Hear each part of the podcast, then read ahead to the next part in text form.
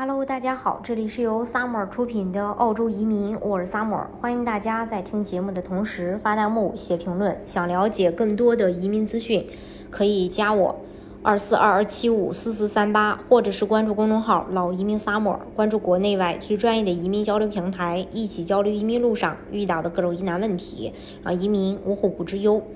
呃，昨天下午呢，莫里森主持召开了这个。呃，是否延缓十二月一日开放国门的会议，最终有了结果。根据澳大利亚首席医疗官 Paul 嗯 Porky 教授的医疗建议，澳洲国家安全委员会已做出临时的决定，将原定于十二月一日的国门开放计划延迟到十二月十五日。对于日本和韩国的旅客，重新开放计划也将暂停至十二月十五日。在面对新毒株的发现，确实有很多的未知和不确定性。官方文件中也解释到，暂时延迟国门开放计划，可确保澳大利亚能够收集关于，呃，Omicron 新病毒的相关信息，更好地了解这一新型毒株以及包括现有疫苗对它的功效、传播速度等。相信待政府做好安全评估后，十二月十五日会向大家重新开放一个更安全的澳大利亚。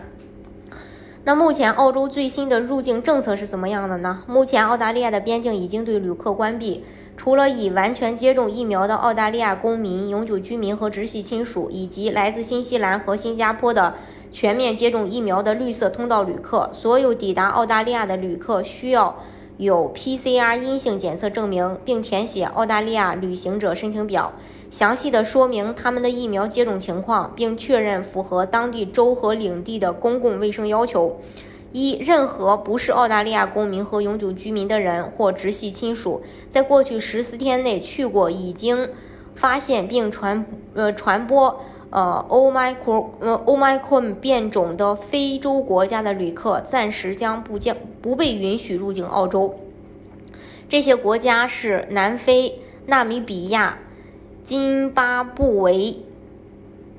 博茨瓦纳，还有呃莱索托以及艾斯瓦蒂尼、马拉维和莫桑比克，根据首席呃医疗官 Paul K 教授的医疗建议，已经将塞舌尔从旅行禁令名单中移除。二，如果是来自上述八个国家的澳大利亚公民和永久居民直系亲属，可以入境，但需要立即进行。十四天的监督隔离。三、已经抵达澳大利亚并在过去十四天内去过这九个国家中的任何人都必须立刻自我隔离并接受呃这个核酸检测，并要遵守隔离要求。四、这些限制也适用于国际学生和技术移民，以及来自新加坡、新西兰、日本和韩国建立的安全旅行区抵达的旅客。五、澳洲将暂停上述八个非洲国家的全部航班。除此之外，根据州公共卫生要求，新南威尔士州和维州已经启动了对进入该国的澳大利亚公民、永久居民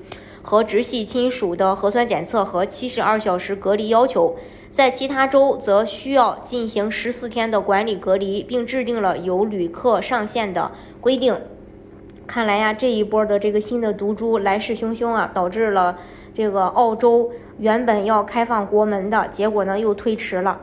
啊，但是推出推迟呢也许是一个好事儿，因为对于这个病毒的不确定性，如果盲目的去开放这个国门，可能会对澳大利亚又造成一定的这个危害。当然，呃，不管怎么样吧，还是希望就是说在十二月十五日的时候能正常的去开放。